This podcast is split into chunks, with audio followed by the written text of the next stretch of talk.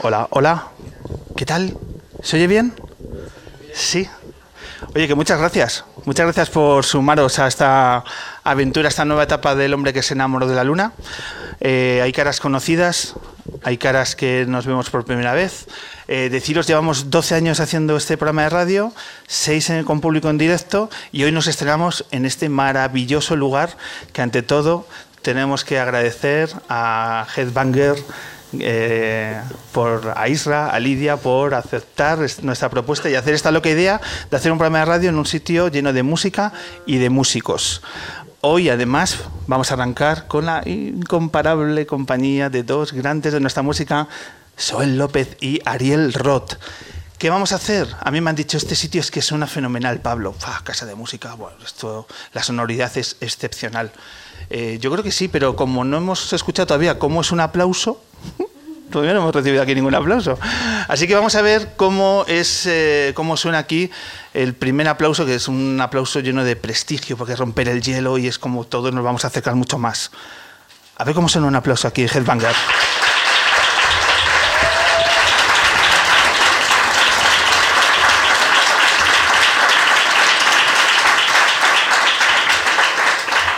Yo creo que está muy bien, pero todavía no está a la altura de nuestros invitados, ¿eh? Ojo que aquí no tenemos a que están Soel y, Ariel Roth ¿eh? con nosotros, así que hay que subir uno o dos peldaños ese aplauso. Pero bueno, nos dejamos llevar a, partir de esta hora de radio. Eh, bienvenidos, bienvenidas. Él es Daniel Levana y es el que manda aquí. Dani, empezamos. Cierra los ojos un minuto.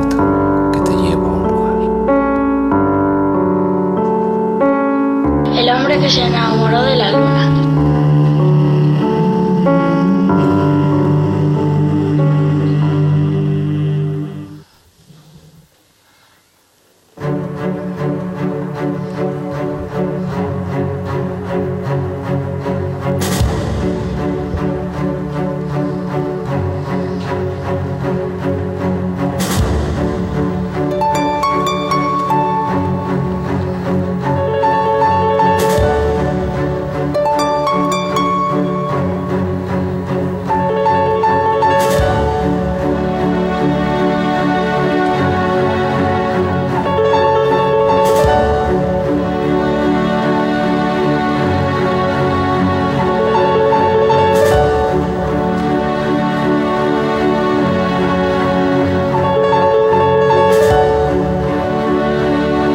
Todo el tiempo en Manuel. Lo veo metido en una campana de vacío de la que hasta yo quedo fuera. Ya verá el rostro templado del hombre que en vez de cumplir años, cumple con ellos. Lo imagino mirando la lluvia, pensando en que esa será el agua a la que la gente se refiera cuando, dentro de mucho tiempo, alguien diga lo que ya ha llovido desde entonces. Manuel seguirá siendo un ermitaño sin testigos que den fe de sus obras, un eremita con tantas ganas de estar solo que no admite en su ámbito ni la presencia de Dios, perdido y quieto como la piedra que un romano tiró por un barranco en el siglo I y que allí sigue desde entonces.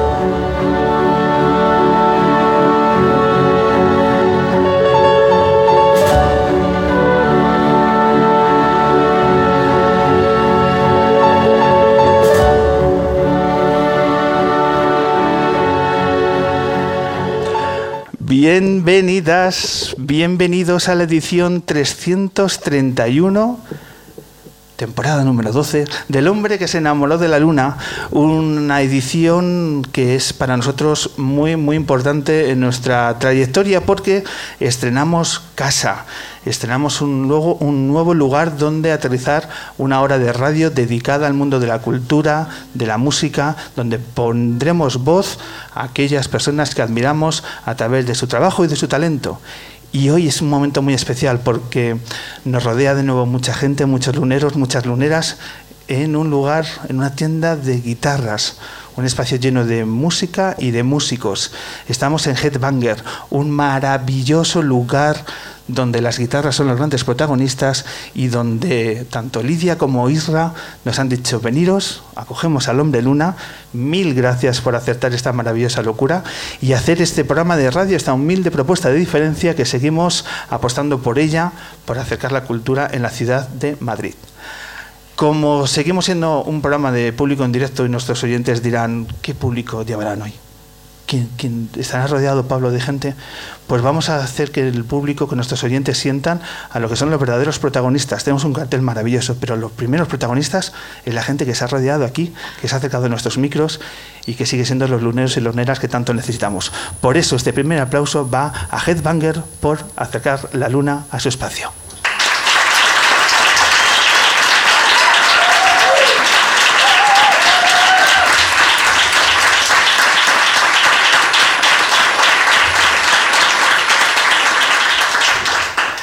Eh, el equipo lunero ya está perfectamente instalado. Eh, Daniel Ivana, nuestro técnico, es el que maneja los hilos y es el que manda aquí.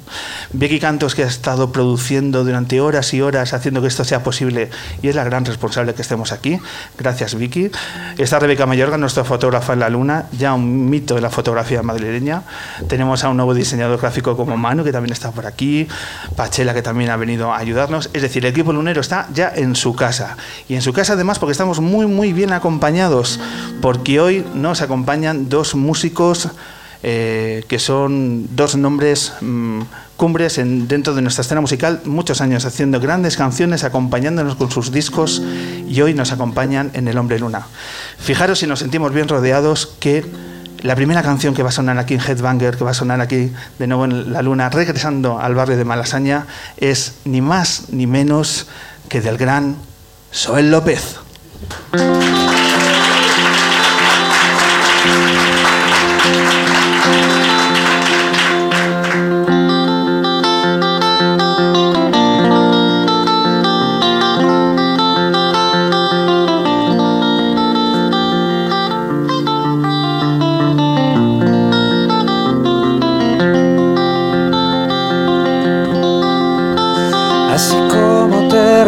Recuerdo es como quiero recordarte, por eso no quiero verte, por eso no quiero hablarte, como te recuerdo ahora es como quiero recordarte.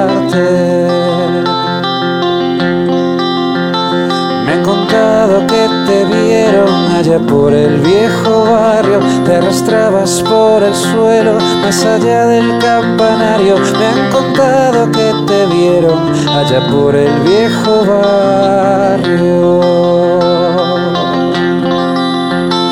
Y yo le rezo a la Virgen y le pido a los santos que no te lleven tan lejos como llegan tus pecados. ¿Para qué seguir pidiendo? ¿Para qué seguir rezando?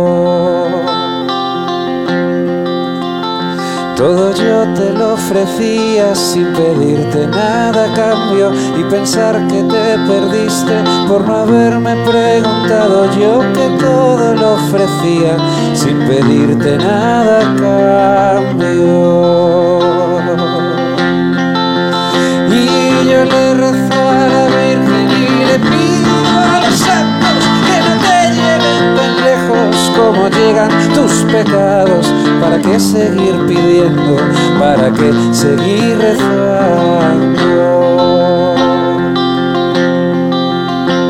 Y si algún día regresas y a mi puerta vas llamando, que sepas que ya no vivo en el mismo vecindario. Y si algún día regresas y a mi puerta vas llamando, y a mi puerta vas llamando.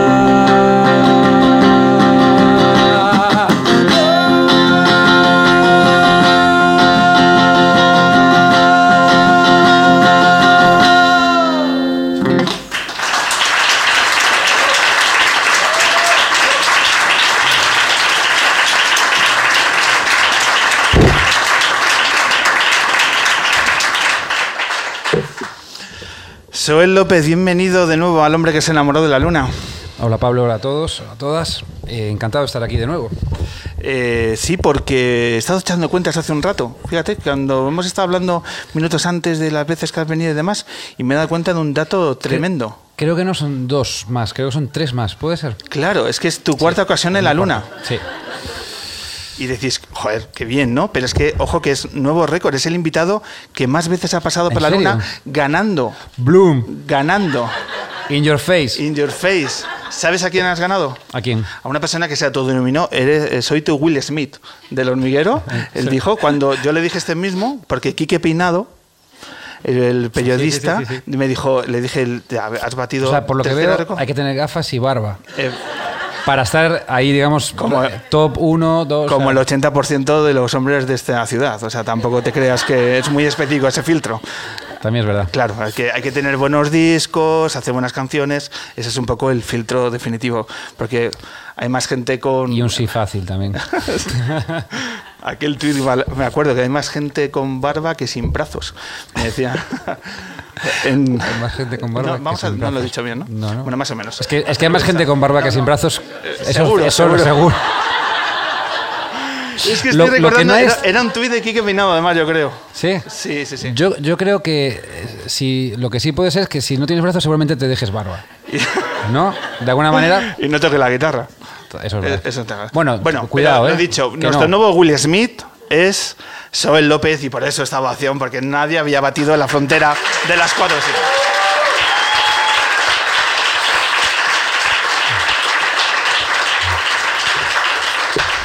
¿Quién te le iba a decir que ibas a ser el, ¿El nuevo Will Smith? invitado quién es?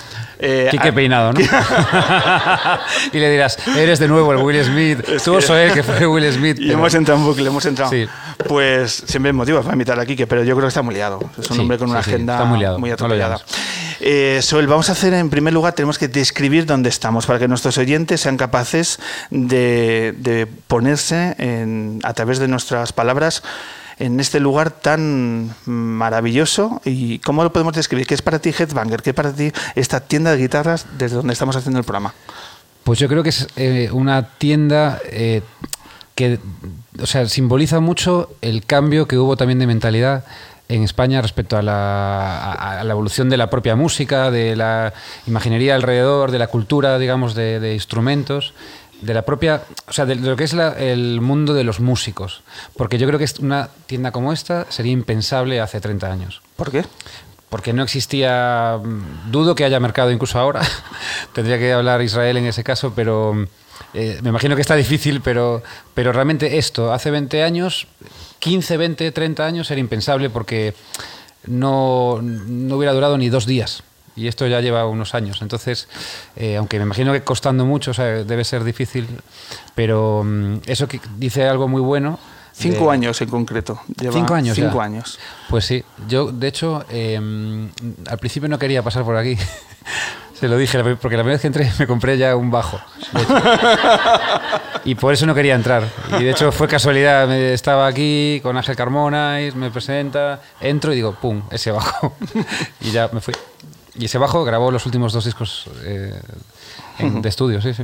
Fue para ti, por tanto, una sorpresa encontrar un, un espacio así eh, aquí en, en Malasaña. Absolutamente. Es una, eh, porque es una tienda es- específica de guitarras eh, particulares, ¿no? Y diferentes. Y eso, imagínate, ¿no? Para, o sea, ya antes encontrabas una tienda con guitarras más o menos guays, ya era la hostia. Y, ahora con guitarras así especiales, raras, digamos, ¿no? ¿Qué son? ¿Qué son? ¿Por qué son guitarras especiales? ¿En tu mirada Bueno, profesional? ¿por qué es? porque son rarezas, digamos, no son, o sea, son guitarras mm, no solo de, o sea, también antiguas, hay mucha guitarra vin- vintage, ¿no? De, de- desde los años, no sé, a lo mejor cosas de, ¿cuál es la- el año más antiguo que pueda tener alguna? La más antigua es de los años 20, ¿no? Entonces, imagínate, de ahí para arriba y hay, hay guitarras también eh, actuales, eh, las Duesenberg se llama, ¿no? Y, pero bueno, que mm, sobre todo es eso, hasta, hasta, la, hasta la propia eh, Duesenberg, que es una, una marca de ahora que no es tan popular, no la tiene mm, en tantas tiendas. Yo creo que incluso, no sé si no es incluso la única en Madrid. Sí, ¿no? Y, mm, y bueno, pues eso lo hace especial. Y, y guitarras diferentes, extrañas, pues eh, con formas raras, con. No sé, que la verdad es que.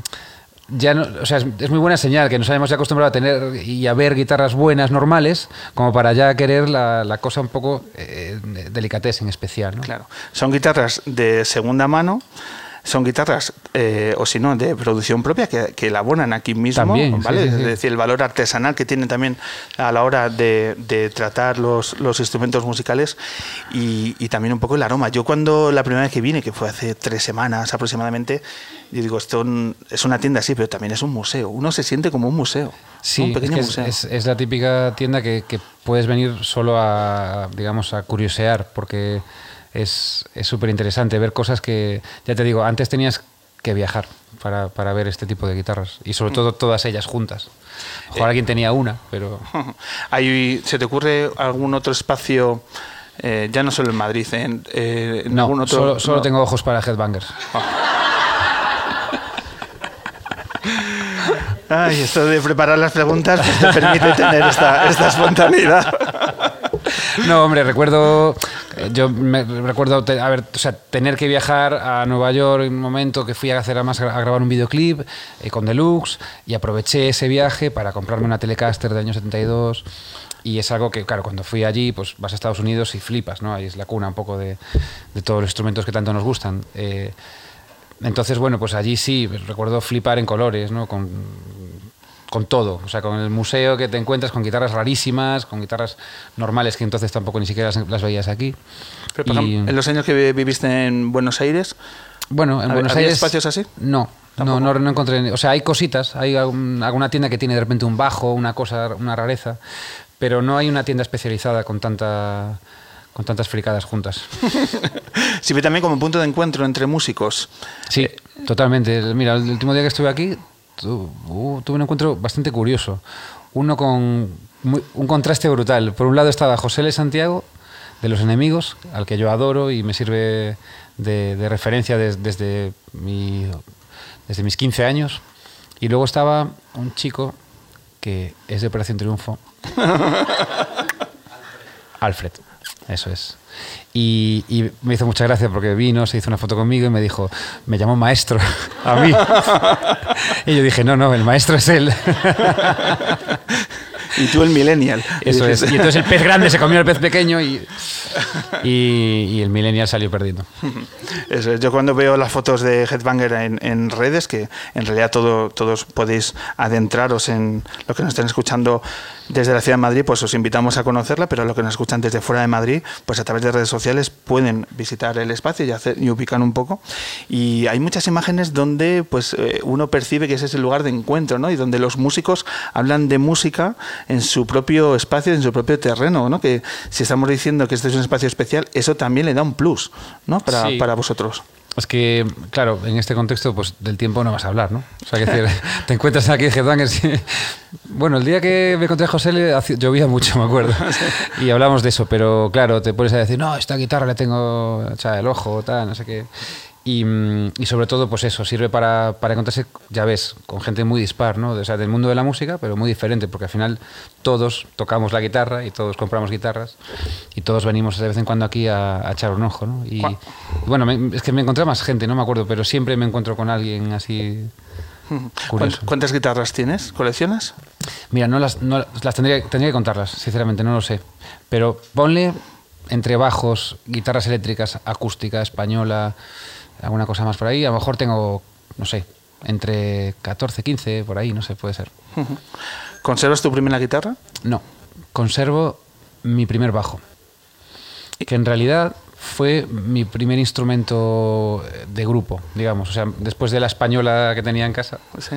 eh, con la que todos empezamos eh, en España. Realmente en España todos los músicos de pop, de rock, de lo que sea, siempre empezaron con una guitarra de nylon, ¿no? de una española, una guitarra clásica, eh, en casa. Y mi primer instrumento eléctrico fue un bajo, un bajo Squire del año 92, 3 por ahí, y aún lo conservo.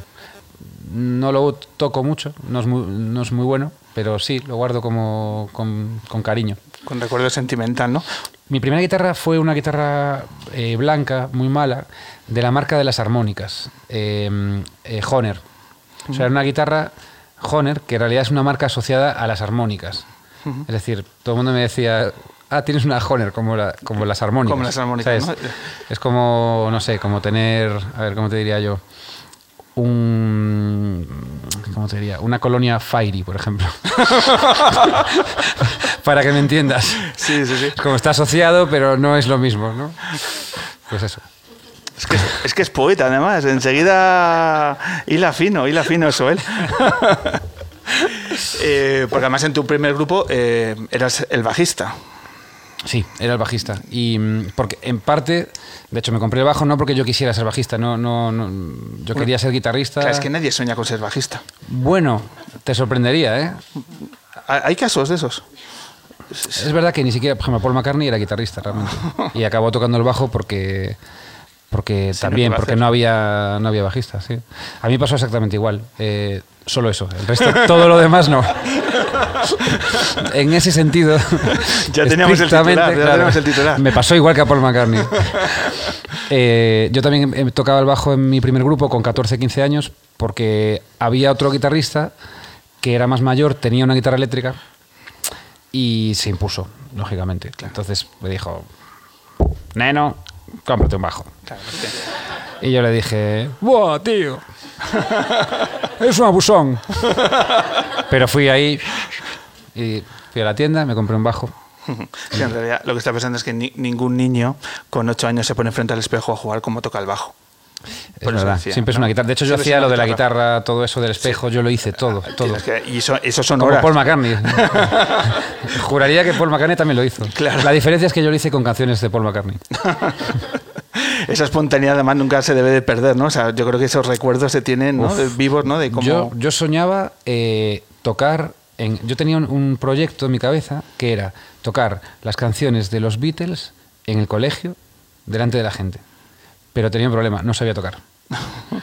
Pero yo tenía como, aunque fuera un playback o algo así, yo quería como hacer eso.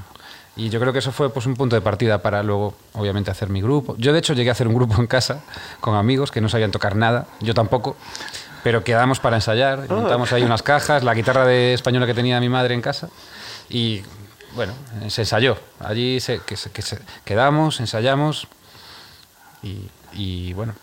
Eso es cuando los padres iban de casa, pues tú montabas esto. No, cuando mis padres iban de casa, llegué a hacer conciertos en casa. Toma ya. Sí, sí. Que se escuchaban por la- desde la calle. ¿Hablamos de qué edad? Ahí ya 14, 15 años. 14, Sí, ahí, sí. se- ahí ya se Con hacía- el grupo ya. Ahí ya se hacía ruido, por tanto. Sí. Ya... Ruido, o sea, lo típico, no tenías una batería entera, pero tenías un plato, una caja. Qué bueno. Al principio ensayamos, solo teníamos un plato, de hecho, y ensayamos con un plato y una caja de cartón. Esto era literal. Y teníamos un ampli pequeñito de marca Star Force, no sé si sigue existiendo. Y enchufábamos el, am- el- el bajo que me dejaban, un bajo horrible gris que me dejaban antes de que yo tuviese el mío, y la guitarra al mismo ampli. Y teníamos un Casio, que era el típico teclado de familiar, o sea, que era de mi hermano, que no, no, no porque fueras músico, sino porque tenías un teclado Un como un juguete, ¿sabes? ¿Casiotron era la marca? No, este era un. Casio, no era Casio Tony, Casio Tony dices tú, ¿no? El de...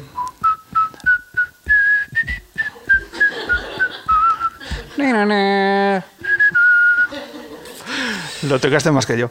Eh, Esto era la demo, ¿eh? ¿Y tienes fotos? ¿Tienes recuerdos? Eh, Eh, ¿Puedes llegar, ah, eh, llegar a esa- Tendría que buscar, a lo mejor algo tengo. O sea, algo tengo seguro. Sí, sí que tengo. ¿Y alguno más acabó en el mundo de la música o solo tiraste tú para adelante? Uno de ellos, Alberto, que era guitarrista, que era más mayor, porque nosotros teníamos 14, 15, él tenía 18. Y mm, él sí tuvo un grupo de soul, pero ya el cabrón solo cantaba. Ahora que lo pienso, o sea, me, me- me relegó al bajo y luego se fue de cantante a un grupo, ¿sabes?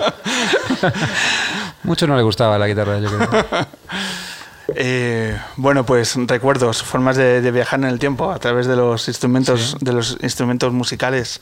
Eh, Soel, nos interesa saber en- ahora mismo en qué, proyectos, en qué, en qué andas metido, porque siempre tu labor tan polifacética que Sí. en, en tu agenda, ¿qué, qué tienes ahora mismo? Ando en bastantes mierdas, ¿eh? O sea, me refiero a mierdas en el buen sentido. Me refiero que ando como con esto, lo otro, mm, pequeñas cosas. Son aquellas pequeñas cosas. Pero realmente eh, mi objetivo principal es... em, estoy, tengo como unas 6, 7 canciones que estoy componiendo con un amigo, con David Quinzán. Estoy componiendo eh, con alguien oficialmente por primera vez. em, porque quería salirme un poco de, de lo mío, de otra vez mis canciones, mis tal. Son mis canciones, obviamente, pero estamos haciendo pues algunas a 50, o yo a lo mejor tengo una letra y la, la melodía a medias, o la le- letra a medias y yo tengo una melodía, o todo a medias. Estamos trabajando en eso a, a dúo y me, me apetecía mucho hacer algo así diferente. Y eso, en teoría, lo, en cuanto empecemos a grabar cosas más adelante, pues empezaré a sacar seguramente canciones sueltas. No, no, no voy a esperar a tener un disco. Y por otro lado, quiero hacer un disco con colaboraciones, en plan que recopile. Ah, qué bonito. Y bueno, llamaré a Ariel, si, si se deja. Y, y entre otros, y bueno, mi idea es hacer em, un poco retrospectiva, digamos, De- acompañado. ¿no? De toda tu carrera. Sí. No del primer grupo que te cuento. Por el bien de, digamos, del público y, y de mi, mi propia carrera, no voy a llegar tan lejos. Tan lejos no. ¿Y para cuándo más o menos oscilas que podrías tener? Sí, el 27 de diciembre de... No. no, no, no. Eh, a ver, aproximadamente. Eh, que- que- que estamos en abril de 2019, ¿no? Sí. El mundo va a cambiar en Vale. cuatro días. Abril, a de ahí- abril de 2020. abril del 2020. Sí. Bueno, ¿Qué día soy? hoy, te- hoy es 24, 24. Eh, 25. el 25 de abril de 2020. Nos vemos aquí. A las 8 y 18. Lo tenemos en agenda, luego 8 somos. y 32, perdón. Que esta, que esta gente la graba y luego en redes sociales te, te lo echan en cara. Oye, eso él, que tal. Y, Y yo les diré, les diré, boom. boom. Aquí, la- o sea, lo voy a hacer, lo voy a hacer. Oye, Soel, está- estamos grabando, eh, el- habéis dicho el día 25, ¿verdad? Vale, que parezca esto directo. El día 25, eh, nada, nos quedan dos o tres días para una jornada electoral y, y demás. Es inevitable hablar de, de- de la cita, porque además eh, hemos- venimos de dos debates electorales donde había mucha gente esperando que saliera en algún momento la palabra cultura. En, en las, en las cuatro o cinco horas que, que los cuatro jinetes del apocalipsis nos han regalado. Y no hay que tener, y- hay que y- tener poca cultura para pensar que van a hablar de... ¿Cómo, ¿Cómo valoras tú, te sorprende, no te sorprende el hecho de que la cultura nuevamente en un debate electoral no haya tenido ningún peso específico? Primero, me, me perdí el debate, por suerte, puedo decir, no sé, porque me dijeron que fue bastante... Hubo- hay un minuto de silencio extraño, ¿no? El momento- Es que yo estaba grabando... un- eh, unos- estaba en un estudio, el, el primero, y en el segundo estaba grabando Ilustres Ignorantes en, Ah, en el teatro... Mejor Nuevo plan, Alcalá. mejor plan, evidente. Sí, sobre todo porque te pone un gin tonic en la mesa. Cosa que aquí todavía, cuarta vez que vengo, No- y nada, ni un chupito. eh, es, es- es de las pocas cosas que hemos ido a peor. ¿sabes? ¿no? Pero, y lo sano que ahí había, yo me acuerdo que había cerveza antes, sí, sí. había cerveza. Yo creo que alguna copa te has tomado también. Es probable. Es probable, es probable. Sí, sí, sí. sí. Pero tenemos, eh, tenemos capacidad de mejora. Claro. O sea, que lo podemos hacer y demás. Me- Habrá una quinta. Me lo- por supuesto, en, en abril del año que viene, además. Eh, eh, fíjate, un día nos dijo David Trueba, este es un programa fenomenal, entre otras cosas, porque se puede hacer bebiendo cerveza. Y me lo dijo David, ¿y quién, quién soy yo para decirle a David Trueba que no lleva razón? ¿Vale? Así que si hay algún voluntario que se vaya por aquí cerca y pide unas cervezas, tiene entradas para el siguiente programa. O sea, que tampoco es que... Yo también quería decirle a Israel, eh, el dueño de Headbangers de la tienda donde estamos ahora, que una buena idea sería tener a lo mejor una neverita. Eso es. ¿No? No te- a lo mejor no te deja, no sé. o- Ah, Bourbon sí, ¿no? Me está retando. Bueno, pues pon un chupito. Venga. Pero, Pablo, ¿tú tom- te tomarías un chupito conmigo? Hom- Hombre, eso. Cuando te he dicho yo que no toman un chupito de bourbon. La verdad es que nunca, tío. por eso, por eso. Eh, además, sí, si es que, si es que Fran, cuando puede estar la botella para acá. Lo que no- falta, no lo que falta, cho- falta ah, hay vaso de chupito y todo. Y no tiene polvo, seguro. No será vintage también, ¿no? Venga, vamos, vam- vamos a hacerlo si te Ah, parece. que no lo vas a traer ahora. Venga, ¿Me lo puedes pasar así como...? sí, sí, venga, un aplauso a Fran que va a traer la botella de bourbon. Vamos ahí.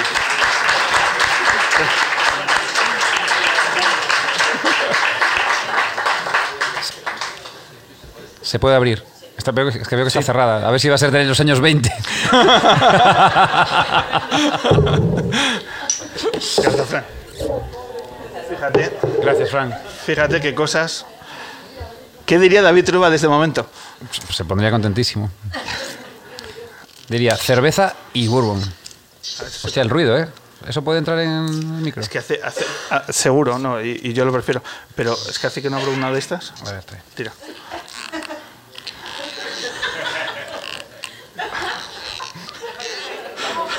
Va, va a acabar. Me veía una de tricicle aquí.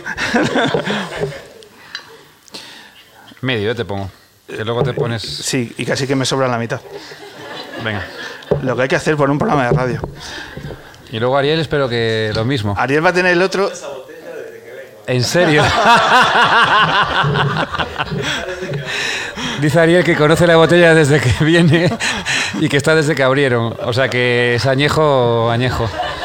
Aquí todo es vintage. Joder, ¿estamos abriendo la botella que lleva ahí desde que abriste? ¿En serio? Ah, vale.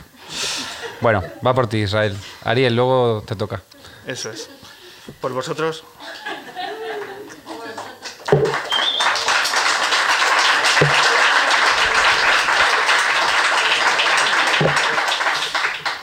De, Jolín. de pronto hace más calor. o sea, Sí. Y os quiero mucho, en realidad. Y sois nuestros mejores amigos. Mm, eh, bueno, pues eh, yo creo que ya nos hemos saltado el guion lo debidamente. Eh, ¿Te apetece volver a...? ¿Qué te apetece? Eh, Otro chupito. Dice, No, me apetece... Una de bravas, ¿no? Me apetece lo que tú me digas. Venga, pues yo creo que va a ser el momento de retomar, eh, para que no se nos vaya demasiado el tiempo, para que en este set que hemos montado para las actuaciones, y luego seguimos ideando cositas, ¿vale? Ahí retoma Soel López.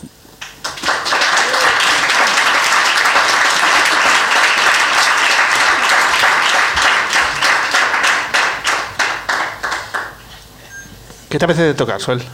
Mira, voy a recuperar una canción que hace mucho que no toco, pero me estaba apeteciendo ahora. Que además creo que la toqué aquí hace años, con una guitarra eléctrica también, y mm, creo que se presta para tocar con eléctrica. Se llama Joven Poeta y es de, de Atlántico. De, la canción que toqué antes es Por el Viejo Barrio, también es de Atlántico. Eh, hace mm, unos días, cuatro o cinco días, se cumplieron siete años de, de la salida de, de ese primer disco, como Soy López después de Deluxe. Y quizás por eso a lo mejor estoy un poquito nostálgico y estoy recordando estas canciones hoy. Así que bueno, para todos ustedes.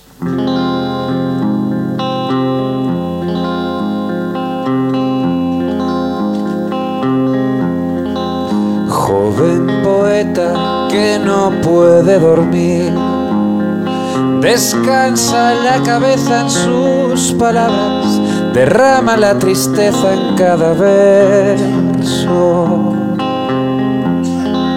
Joven poeta que duele al sentir su mundo alrededor, su guerra empezada, su guerra acabada. Bésame en la noche más oscura y acaríciame con tus versos tristes y haz sangrar para mí tu pluma hasta que todo haya terminado y haz sangrar para mí tu pluma hasta que todo haya comenzado. Joven poeta que ve pasar el tiempo, el sol y la luna, la ira y la calma, la ira y la calma. Joven poeta que ama la vida, descansa su arma y vuelve mañana y vuelve mañana.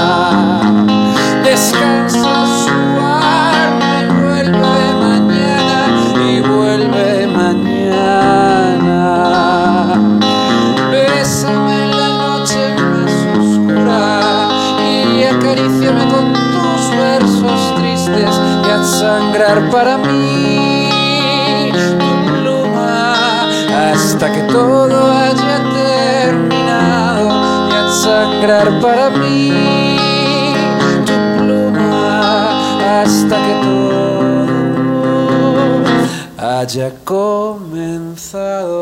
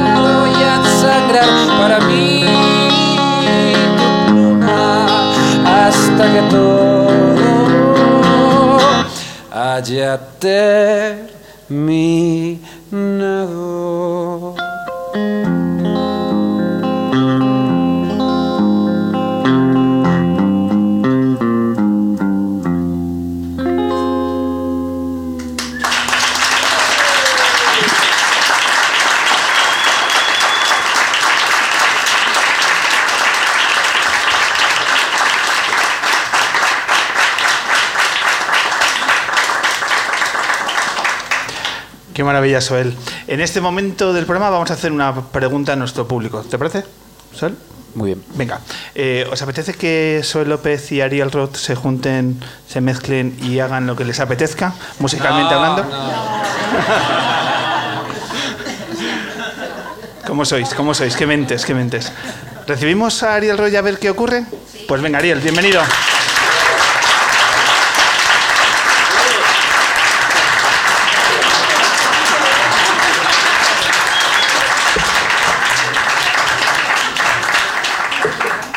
Esa.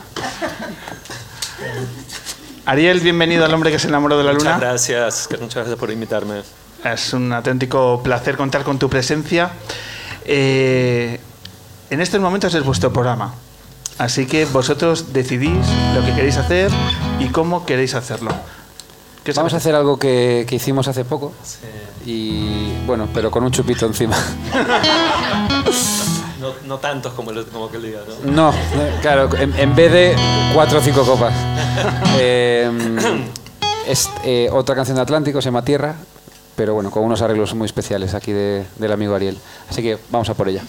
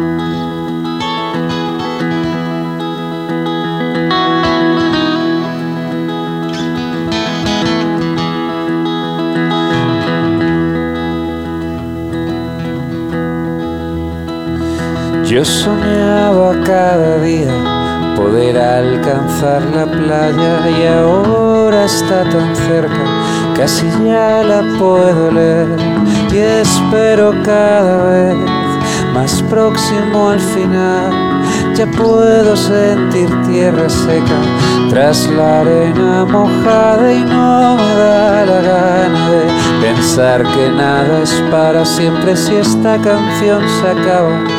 Que acabe el mundo para todos, todos somos nada. Si las palabras dime que nos queda.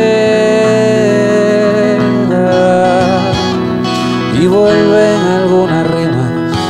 A mi mente cansada, partes de guiones que creía olvidadas, melodías que una vez pensé que iba a perder se tornan ahora bellas y valientes sinfonías. Y hace tiempo que yo ya me fui, yo siempre me estoy yendo, pero siempre estoy contigo. Aunque a veces pienses que no hay nada cuando me quedo mirando, como si estuviera ausente, porque estoy viajando. No pienses que voy a perderme.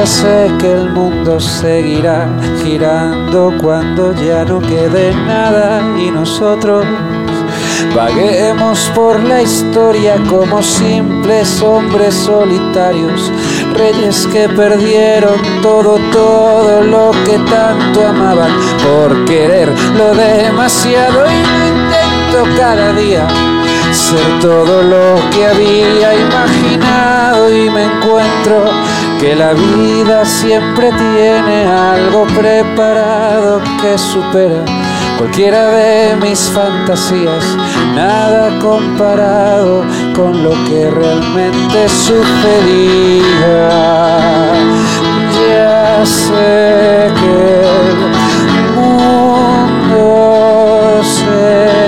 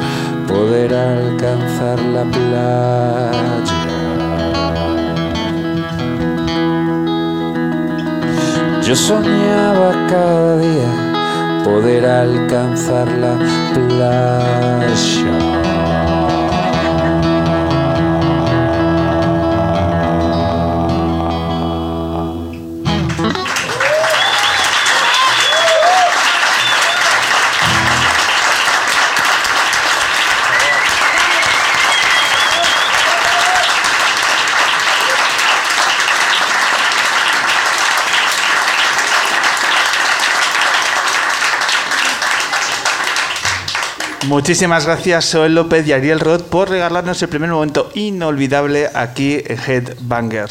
Muchísimas gracias a dos grandes de nuestra música. Continuamos ahora dentro de unos minutos con Ariel Roth. Joel López, siempre lunero, siempre nuestro Will Smith. Un placer.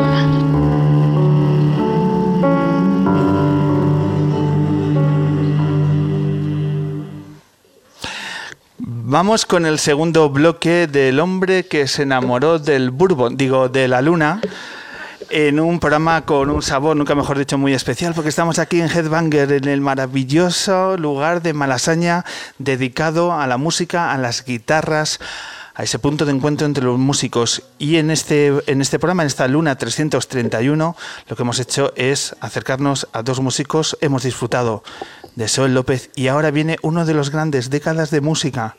Una persona que puede hablar de una trayectoria vital y artística como pocas. Hoy recibimos, hoy escuchamos, hoy disfrutamos la voz y la guitarra de Ariel Roth.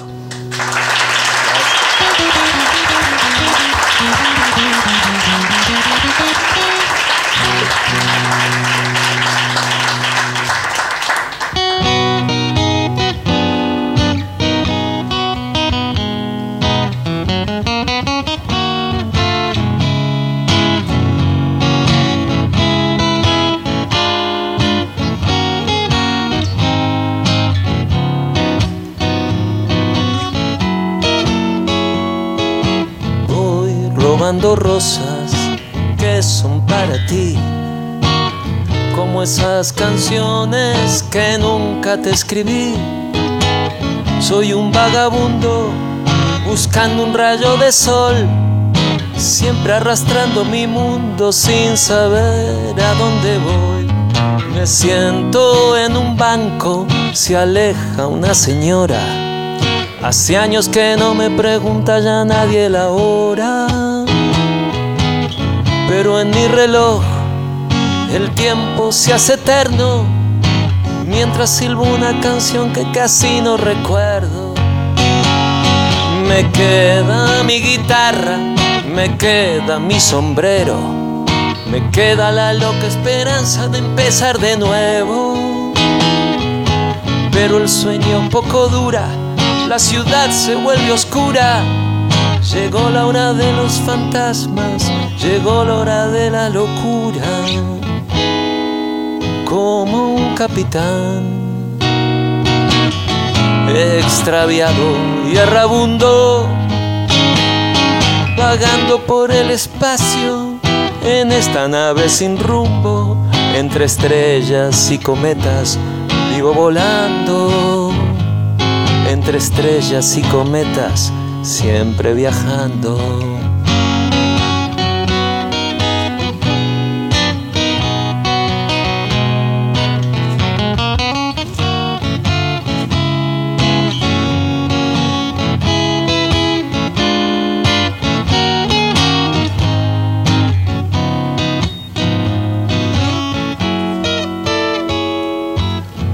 Una luz encendida, ahí es donde quiero estar.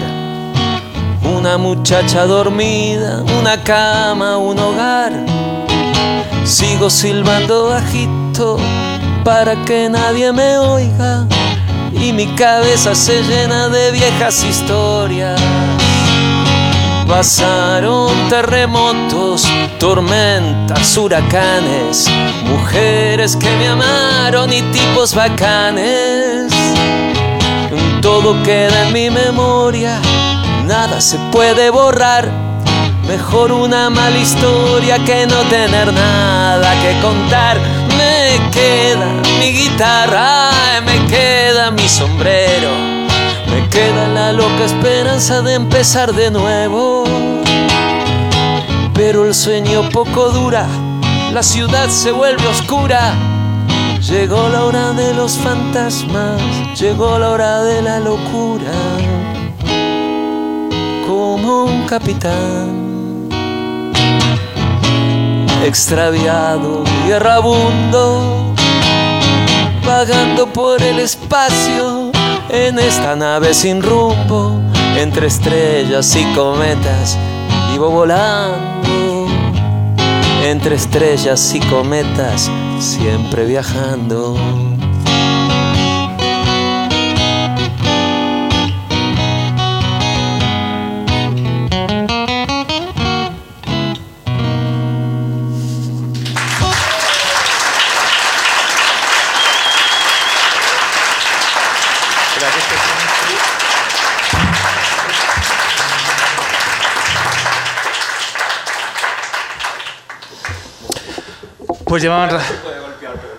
Tienda no. Ariel Roth, ¿Qué tal? ¿qué tal estás? Bien, bien. todo Bien. Sí, muy bien. Es un verdadero honor contar con tu presencia y tu música en El hombre que se enamoró No de la será luna. tanto, no será tanto. Sí, seguro, seguro que sí. Eh, fíjate qué lugar más especial para hacer un programa de radio. Lo que le faltaba a este sitio para todavía ser más especial. Sí, especial y familiar, porque Claro. yo soy del barrio y vi desde prácticamente el- el- cuando se empezó a montar todo esto. ¿eh? Ah, sí. Este, pasea- sí, yo paseo mucho por esta zona, me encanta, me parece una zona de Madrid con muchísima magia y carácter. Y empecé a pasar por aquí y de repente dije que estaban montando, vi un par de guitarras, me llamó la atención porque mm, la verdad que como no es un circuito muy de tiendas musicales, ¿no? Y entré a, a saludar y ahí nos conocimos con Israel ya hace cinco años. Y bueno, paso mucho, paso más a hablar que a comprar. Eh, pero si te has llevado alguna guitarra durante estos cinco años. O sea, ¿qué, qué es lo que te llama la atención? ¿Cuál es la guitarra que te enamora la mirada? Eh, a ver, mm, bueno, aquí tiene muchas joyas, la verdad, tiene muchas joyas y tiene otras cosas que están como que no son, digamos, las más codiciadas hoy en día, que yo creo que hoy en día que las guitarras antiguas se han vuelto como objetos de tanto valor y coleccionismo. El truco está en buscar las que sabemos que dentro de unos años van a ser caras. Tener perspectiva de negocio, ¿no? No de negocio, no, sino porque sabemos que de aquí a unos años va a ser imposible comprarlas, Qué ¿no? bueno. Y lo último que me compré aquí es un amplificador que llegué y bueno, lo vi, empecé a tocar y me encariñé. Y resulta que era del, del tuanguero. Eh, Hombre, de- sí, otro sí, lunero. Sí, sí, sí, que está, ah, sí. Sí, estuvo por Se aquí. estaba yendo a Los Ángeles y quería mm, vaciar un poco la mochila. Y así que nada, yo tengo un estudio mm, en una salita pequeñita aquí a unas cuatro o cinco calles, lo cogí, me lo, lo compré y me lo llevé. sí, Qué bueno. y ahí está, Eh, cuando visitas eh, Headbanger y, por ejemplo, ahora que echamos la mirada hacia arriba Sí. y ves guitarras, eh, ¿cuál dirías que, cuál nos recomendarías, cuál dirías que es especialmente atractiva? Hay muchas cosas. hay- Aprendamos de música. Ariel. bueno, hay alguna Gretsch por ahí de los años 60 muy, muy interesante. Bueno, estas son unas Gibsons tremendamente especiales, no sé, de, de esto que serán años 30, 40. 50, vale, ok. Son guitarras raras, ¿no? No son como la típica acústica. Bueno, es que claro, la ¿Por gente qué es no- rara una no guitarra? A ver, porque es una acústica, no tiene micrófono, ¿ves? Pero sin embargo tiene agujeros en F, ¿no? Entonces tiene una sonoridad muy particular, ¿no? En realidad lo que busco yo en una guitarra es carácter, ¿no? Y ¿Y cómo se consigue eso? bueno, por- depende de quién la tocó, ¿no? De dónde venga, la historia que tenga. Este, no tengo muchas guitarras. Eh, Tengo las guitarras. No soy un coleccionista, no tengo trofeos, digamos. ¿no? Son todas las que tengo, procuro que son, son cosas muy específicas y por eso tal vez no compro tanto, porque ya como busco cosas muy particulares, ahora mismo no busco nada. estoy, bastante servido. Estoy bastante servido con lo que tengo.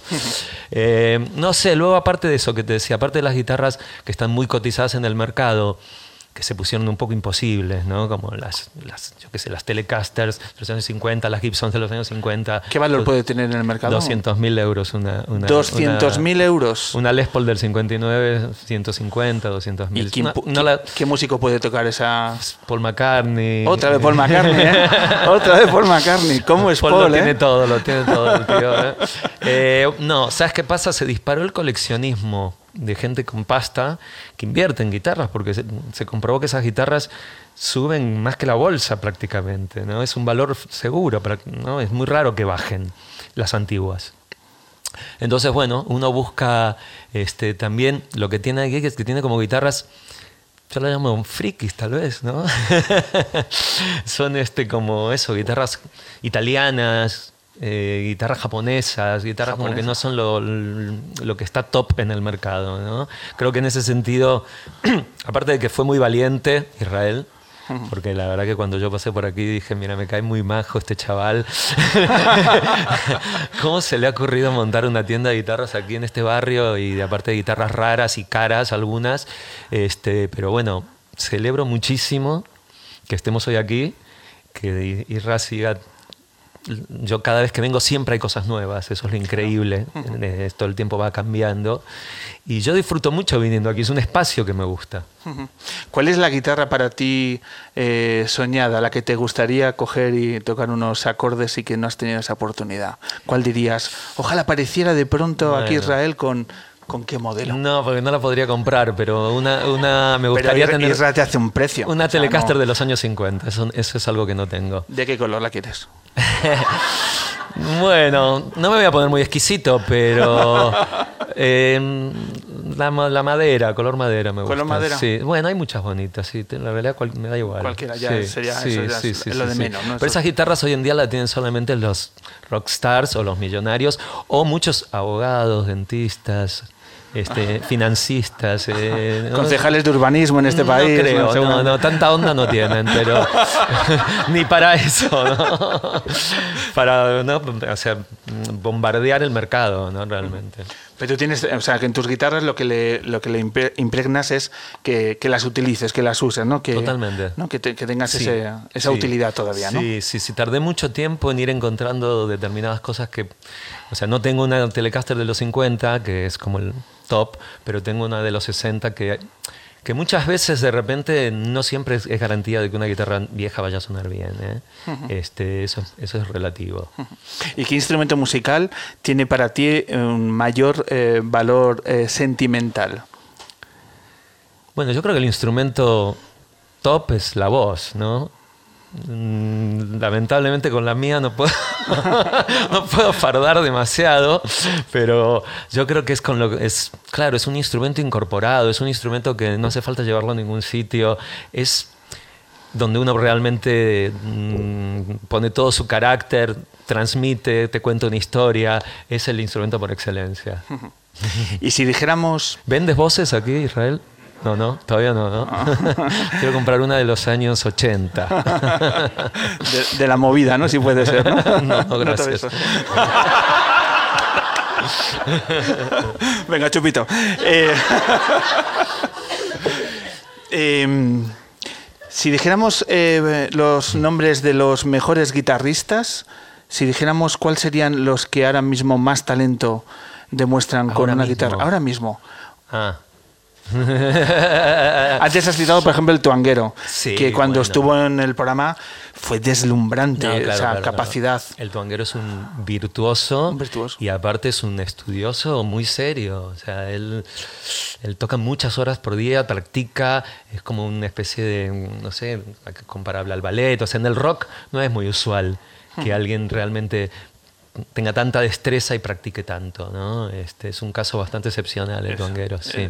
Sí, sí, de sí. ahí del, del valor que tiene, ¿no? El- Eso es muy importante, por supuesto. Pero bueno, yo te vuelvo a decir, creo que, que lo importante del tuanguero y, y de los guitarristas que me gustan es que te cuenten una historia, que, ten- que tengan una narrativa, ¿no? no simplemente que hagan un despliegue técnico, Claro. sino que te... Bueno, que ¿Cuáles, te- cuáles son los que te gustan? ¿Cuáles destacarías? A ver, yo estoy escuchando ahora, por ejemplo, mucho el- a James Bur- Burton, Burton, el guitarrista de Elvis Presley, por ejemplo, en los años 70, todos los, esos conciertos en Las Vegas y tal, y es algo descomunal. O sea, para mí ese tío es, es de otro planeta. Bueno, Elvis es de otro planeta en realidad, ¿no? Era. También venía pensando, bueno, cuando eh, reflexionando, evidentemente el tanguero me ha salido enseguida, pero mujeres guitarristas, estamos hablando de músicos que os encontráis y demás, pero también me gustaría pensar, y bueno, a lo mejor eh, Israel y Lidia nos dijeran, eh, si vienen muchas mujeres a buscar eh, y también a bucear y demás, es decir... Mm, Creo que ¿cuál cada vez más me da la sensación. Yo, mm, eh, mm, un poco más por redes y tal, veo cada vez, bueno, muchas chicas que cantan y se acompañan muy bien con la guitarra.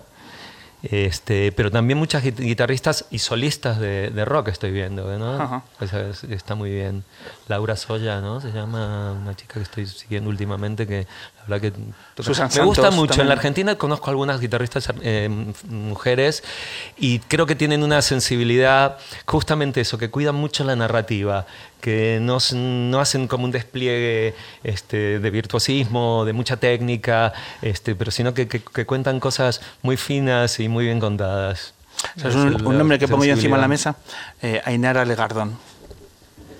Ainara Legardón, una, una artista del País Vasco Ah, que estuvo con nosotros hace ya algunas temporadas Ajá. y que es deslumbrante y también su capacidad de, de estudio, de profundización sobre el instrumento. Ainara Legardón, que por cierto La- desde aquí, eh, a ver si se cruza un día con la luna porque este también es su lugar para Buenísimo. Ainara Legardón. Buenísimo. Eh, antes en tu canción evocabas también el mundo de los viajes, un poco para cambiar de, de, eh, de tercio. Sí. Eh, quiero que compartas con, con nuestros oyentes el programa de televisión, Un Sí. país para escucharlo. Maravilloso. Qui- quiero que nos cuentes cómo ha sido la experiencia, cómo la has vivido, la repercusión que ha tenido desde dentro, cómo ha sido el presentar un programa que desde aquí enhorabuena porque ya era hora que la- nuestra televisión pública dedicara un formato así. Sí, bueno, antes a a la música. ojalá que siga, que siga, que haya una segunda temporada. Todavía no, no se ha formalizado nada. Yo creo que dejó muy buenas, muy buenas sensaciones, muy buenas. Este, en lo personal, te diría que casi que hay un antes y un después en mi vida. Sí. Toma ya. Para mí fue tan importante casi como hacer tequila a los Rodríguez, hacer este programa. A ese nivel, lo, Sí, lo pones. sí, sí, sí. Fue como un, otra mirada, o sea, como algo que realmente me... O sea, pasó algo ahí, ¿no? Pasó algo. te ha cambiado. Piensa que, o sea, no es habitual. Yo ya, o sea, soy un músico que mi trabajo se convirtió en algo bastante solitario. Y que no se ponga triste la gente, porque la soledad también está muy bien, pero, pero sí es cierto que... mm, que sí, que al no tener banda, este, con los problemas que hubo para realmente poder seguir tocando y tener una, una banda estable y todo, mm, y, entonces de repente me encontré con que durante 10 semanas, este, todos los días o tres días de la semana, tocaba canciones que no conocía, con músicos que no conocía, este, con otros que sí, en- re- encuentros, reencuentros, eh, presentaciones con gente, eh, también, por supuesto, las, las conversaciones y lo que es todo lo que hubo fuera del programa también, ¿no? Que fue maravilloso, porque cada, cada día llegaba sorprendido al hotel. Este, y, y sí, realmente me dio, me dio más ganas de tocar, me dio más ganas de volver a jun- juntarme con gente, como decía Soel, salir un poco de nuestro mundo un poco hermético este, y poder colaborar con gente. Este, mm, no sé. Es que el perfil además de los músicos era muy variado, ¿no? Yo creo que es- además es uno de los valores del programa, que no os, habéis, no os habéis enfocado por un determinado estilo, sino que la variedad ha sido muy potente Se y muy saludable. todo lo que se pudo. A veces quisimos más y no lo pudimos conseguir, ¿no? Nombres emblemáticos que no estuvieron y gente desconocida que evidentemente este, todo llevaba a un comité y a unas charlas y no era tan sencillo proponer cosas, ¿no? Este, una cadena eh, pública y con toda una infraestructura y un protocolo, digamos, ¿no? Pero... mm, pero bueno, para mí fue, fue increíble eh, poder, poder eso, juntarme con gente y tocar de esa manera, ¿no? Sin ensayar, este, mirando la canción como hicimos ahora con Soel, un ratito antes, recordarla, este, y que sea, que tenga verdad. Un programa de televisión con verdad es algo bastante inusual. ¿Te apetece que recordemos un fragmento de uno de Vale. los programas? Sí, Va- espero que sea uno acertado, que no sea alguno de esos momentos que odio. Pues te vamos a poner un momento muy especial, hilando fino, porque es el momento que presentas a uno de los artistas que han eh, copresentado los programas con, contigo. Sí. Entonces nos vamos a ir al norte, nos vamos a ir a Galicia, y este es Ariel Roth presentando a un tal Soel López. Pensar que nada es para siempre si esta canción se acaba. Voy a encontrarme con un poeta fértil que ha transitado musicalmente desde el mod al Britpop o las músicas latinoamericanas. Este viajero recoge en su redil lo mejor de cada mar y de cada puerto. Hay 10 clases de gallegos y Soel López pertenece a la undécima. te cansada, partes de Hay un sol do caralho. creía olvidadas melodías. Hacía calor, ¿eh? Esos días. Uf, sí, sí. ¿Qué, qué programa recuerdas con, con más cariño? Oh, bueno, vaya. A ver, es. eh, todos tuvieron sus momentos. Claro, algunos que fueron muy high todo el, todo el tiempo, ¿no? Muy arriba. Por ejemplo, para mí el primero es inolvidable, ¿no? Porque fue mi, mi debut con todos los nervios, con. bueno, con toda la cosa amateur de no tener ni idea en lo que me estaba metiendo, con que digan, este, ¿cómo se dice? Acción, grabamos, te toca Ariel. Yo nunca había empezado una entrevista, yo. no suelo estar ahí haciendo la segunda. Ese fue como algo que, que no voy a olvidar, aparte terminó en el patio ¿Tienes cuál era? era eh, Cádiz, eh, Sevilla. Cádiz y Jerez de la frontera con, con, con Kiko Veneno, un programa increíble. Bueno, aparte, al principio, luego se dosificó un poco el contenido, pero los primeros programas, para no, no sé por qué, la idea era como llenar de contenido. Yo creo que eso hizo que, que a veces la música sea más corta y luego eso lo fuimos compensando un poco según fueron pasando los programas. Este. Pero claro, lo que pasó en ese viaje fue, fue muy increíble. Sí, sí, sí. Fue una parte muy vertiginoso para mí estar de repente ahí. ¿Es de los programas que pasaron más cosas fuera de las cámaras? Bueno, a ver, en la fiesta última en la casa de la madre de Tomasito, con, con Sí. el canijo y todos estos, se ven, Eh, creo ¿eso que está grabado? Se ven 3-5 minutos, ¿no? Sí. ¿Cuánto duró? Yo creo que duró 5 horas.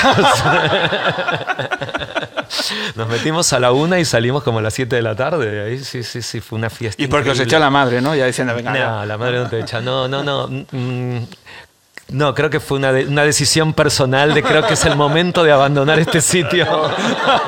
Pero fíjate que luego me liaron y me llevaron a un estudio de grabación y terminé grabando con una banda, bueno, con el bajista de los delincuentes, la Tarambana se llama, y me puse a grabar ahí con ellos. O sea que era, era como todo muy estimulante todo el rato, ¿no? Yo destaco el, el programa de, de Zaragoza, Sí, impresionante. eh, la, porque también habéis trabajado muy bien las localizaciones. sí, Eh, Amaral tocando en Belchite. sí, tremendo. Tremendo, tremendo momento, ¿no? Cómo Sí. conjugáis también el impacto de una, de una música, de una letra, que aterrizando en esas localizaciones de pronto se convierte en algo sobrenatural. Sí, sí, eso, ves, por ejemplo, yo creo que también hay- hubo muchas aportaciones que fueron de los mismos anfitriones o copresentadores o como los quieran llamar.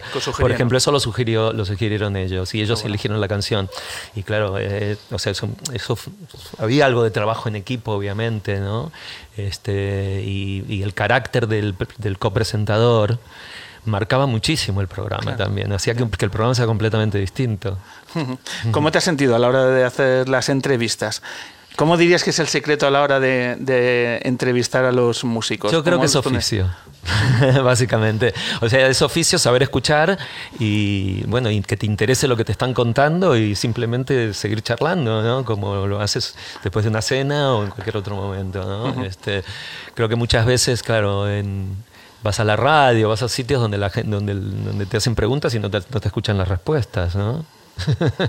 Eso es, es bastante eh, desconcentrante, ¿no? Eso, lo- además que se siente enseguida, ¿no?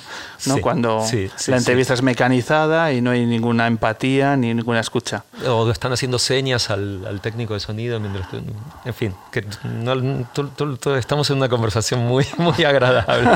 No vamos a- Me decías que, que podría ocurrir, ¿no? Que, que todavía tenéis que cerrar, pero es posible que haya una segunda temporada. A ver, yo creo que sí, pero estas son sensaciones muy personales porque todo es muy... No es como, oye, ¿qué pasa? Vamos a seguir, no sé qué. Todo es como un... ¿Cómo se diría? Un poco burocrático todo esto. ¿no? Nadie quiere hablar, estamos... Con, va a cambiar todo, no sabemos qué va a pasar dentro de unas semanas y me imagino que hasta que eso no se aclare un poco, pues todavía no, no es, no es- nuestro tema no es tan importante. ¿no? No está en agenda, ¿no? En el, en el debate no, Creo que tampoco, no, no- tampoco no- han sacado es lo que todavía. los deja sin dormir por las noches. Si te pusiera el ejercicio de hacer un episodio en Buenos Aires, ¿qué tres, cuatro artistas se te ocurren que deberían aparecer? Qué peligro, por Dios. no sé, en Buenos Aires, bueno, hay... Sería apasionante, ¿no? Un programa así eh, en Argentina, ¿no? Sí, Argentina lo que tiene sería curioso porque eh, es- está muy centralizado la Argentina, en Buenos Aires y en Rosario. Prácticamente el resto de- del país no es como aquí, que a todos lados donde vas, pues mm, hay, hay un cierto, ¿no? Este, sobre todo las ciudades que, hemos, que, que se eligieron, no pasa tanto eso. Entonces yo creo que descubriríamos a mucha, mucho desconocido con muchísimo talento. En el folclore ni hablar, ¿no? El folclore argentino es muy poderoso y muy variado, ¿no? Este, pero es cierto que parece que la escena solamente está en, en Buenos Aires y, y en, y en Rosario. Este, por supuesto tendría que estar Charlie García, Fito Páez, eh, Andrés Calamaro, esos son como íconos, ¿no? Este, y se los respeta como próceres casi, ¿no? En, la Argentina eso en ese sentido es, es muy impresionante. Y luego, bueno, creo que tendría que investigar, pero mm, en Buenos Aires siempre están pasando cosas. Siempre hay, siempre hay bandas interesantes. El movimiento rock nacional, que así se lo llamaba cuando yo era crío, este, fue muy sólido y muy poderoso y, y muy de, de ir sumando. Este, digamos que las, las primeras generaciones siguen juntándose con, con las últimas. ¿no? Eso, eso es muy, muy increíble. Creo que uno de los puntales del programa ha sido mostrar el país con una cosa que, que une, porque enseguida la- el discurso continuamente en este país, desgraciadamente, las cosas que nos separan, poner el énfasis ahí, Mm. pero hay mu- muchas más cosas que nos unen y que la gente nos hacen obviarlas. Y que una de ellas haya sido la música, que haya sido la cultura. Totalmente. Y además en la televisión pública, creo que es una cosa que habría que cuidar, proteger y darle todavía un, un mayor impulso. Pues ojalá que te escuchen y que tomen nota. Y es que estoy pensando que sería ya la tercera temporada, ¿no? Porque la segunda vamos a hacer un, Logro- un Logroño, no podemos ir a Cuenca. Po- Estaría muy bien deslocalizar los programas.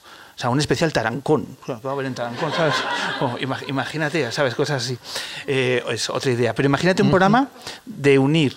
Nos pondrían a las 3 de la mañana entonces. Ojo, ta- Tarancón es Sin indie. a Tarancón, por favor. Este, No, pero podríamos no, pero quedaron muchos sitios para ir, Claro, muchísimos. no, sí sobra. No, pero lo que quería proponer, aparte de esta eh, idea más o menos absurda, de por qué no, no hacer este programa eh, hilando el mundo de la cultura con lo que nos une con Latinoamérica. ¿Por qué no hacerlo con los países de Latinoamérica? Bueno, mm, que cuenten con otro presentador. no, quiero decir que esto es, esto es muy duro. Yo me imagino lo que tiene que haber sido. A veces pensaba en Anthony Bourdain. ¿no? Es un presentador, es un, un tipo, un chef, pero que se dedicó a la televisión y eh, hizo muchísimos programas y temporadas, un tipo con un carisma increíble, con una, una- potencia y unas ganas de vivir alucinantes, que terminó colgado en la habitación en- mientras estaba haciendo una, temporada en Francia, ¿no? Y a mí, aparte que lo seguía y soy muy fan de él porque era un tipo que era como los Ramones en la cocina, ¿no?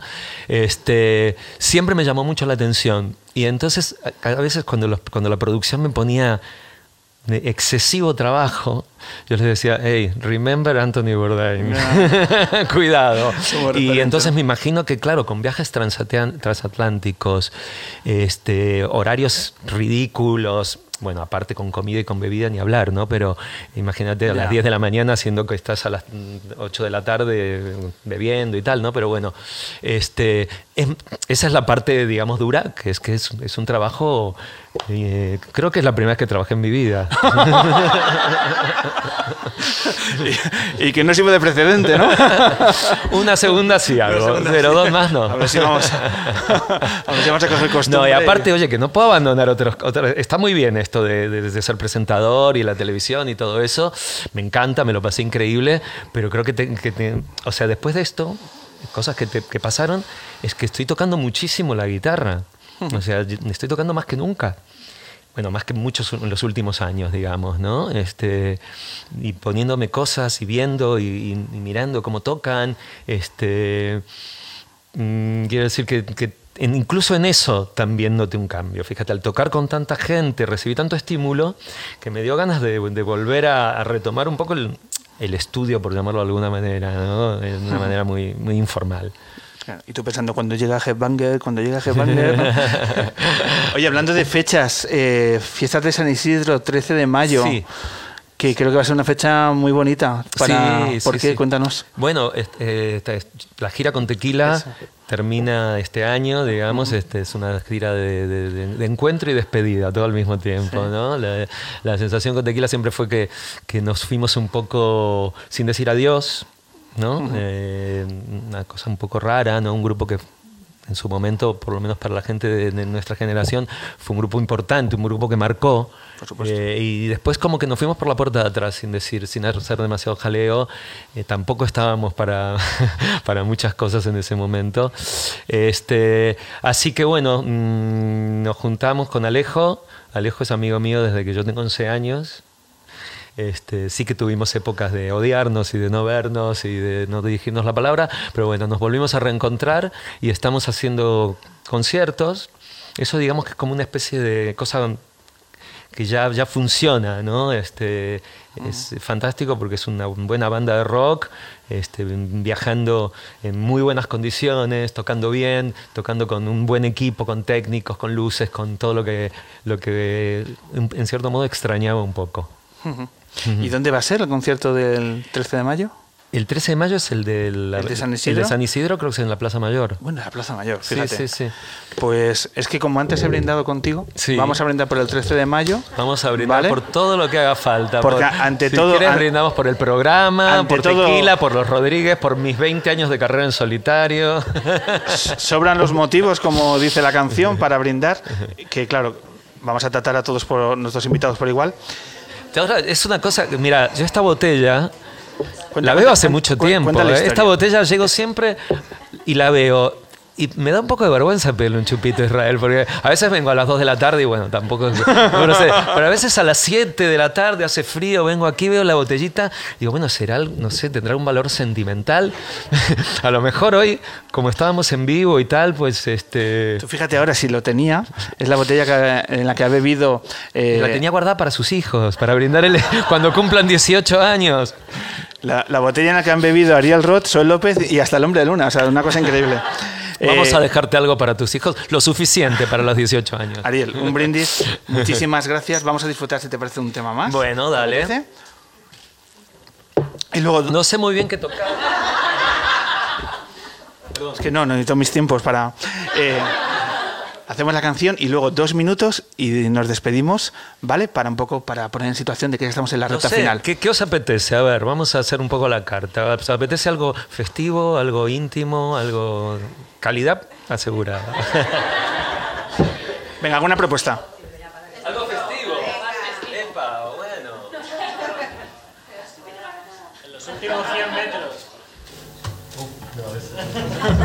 No me pongas en, en apuro. Pero ya que hablábamos de Argentina, voy a tocar un, un ritmo folclórico argentino. ¿Me parece bien? ¿no? Algo así con raíces.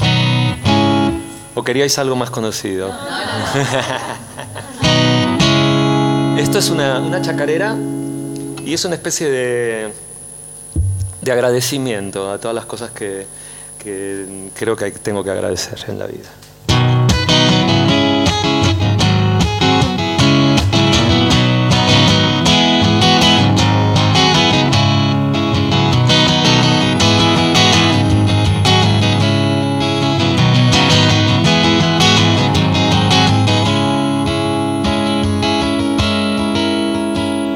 A todas las chicas malas que predican con su ejemplo, a las que se van de casa en el momento perfecto, a esa mujer madura que me dejó sin aliento, a la canción que perdura y mejora con el tiempo.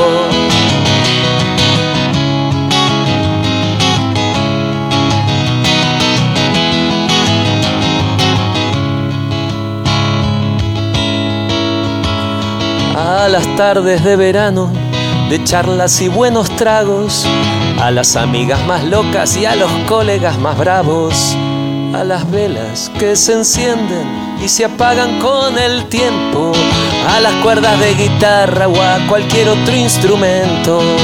Gracias por darme tanta vida.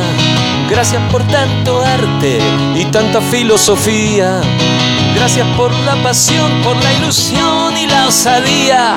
Si no fuera por tu amor, yo no sé dónde estaría.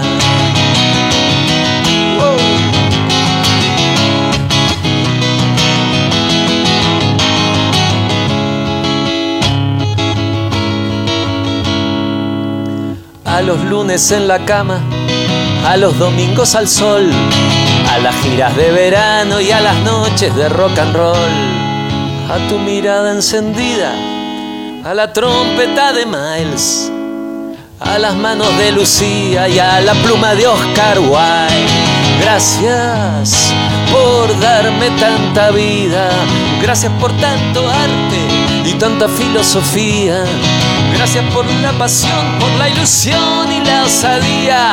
Si no fuera por tu amor, yo no sé dónde estaría. Yo no sé dónde estaría. Yo no sé dónde estaría.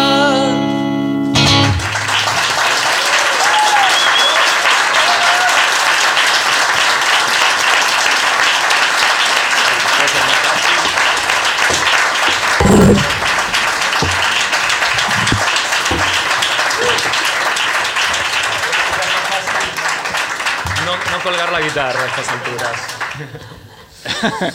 Pues deja la guitarra por aquí y, así despedimos juntos el, el programa. Eh, Ariel, qué maravilla. ¿Te ha gustado? Me ha encantado. Me he arriesgado con esta canción, ¿eh? Pues parecía que la habías ensayado esta tarde en casa, de lo bien que te ha salido. bueno, muchas gracias. Eh, ¿Me ayudas a despedir el programa? ¿Vale? Bueno. Vamos a hacerlo, vamos a meter una canción, yo creo que son, Dani, dos minutos, poco más. Y, y despedimos a este público maravilloso que, fíjate, qué sonrisa se van a llevar a casa. Y a nuestros oyentes y demás. Así que, Dani, cuando quieras, nos vamos.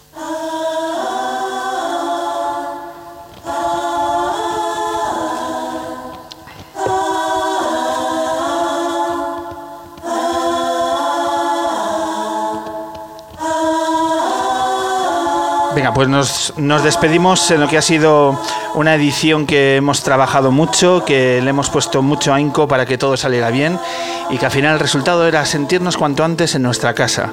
Y la verdad es que gracias a toda la cercanía de la gente de Headbanger, Israel, mil gracias, Lidia, mil gracias, ya nos sentimos como el programa que tiene el estudio de radio más maravilloso de la ciudad. Y ese es el Hombre Luna, gracias a Headbanger y gracias a este público lunero. Mil gracias, compañeros.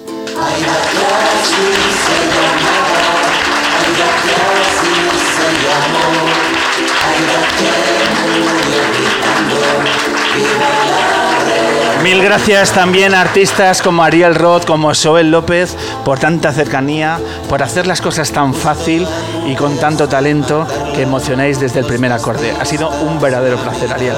Muchísimas gracias, ¿eh?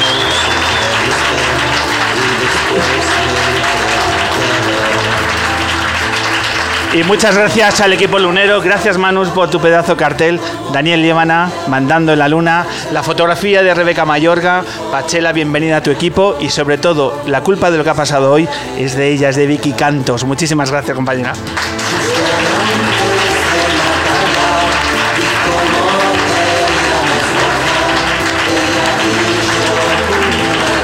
En mayo, en mayo grabaremos dos programas, tercer jueves del mes y el último nos vemos aquí en Headbanger. Ha sido un verdadero placer. Pablo Loriente, nos vemos o necesitamos siempre. Muchas gracias.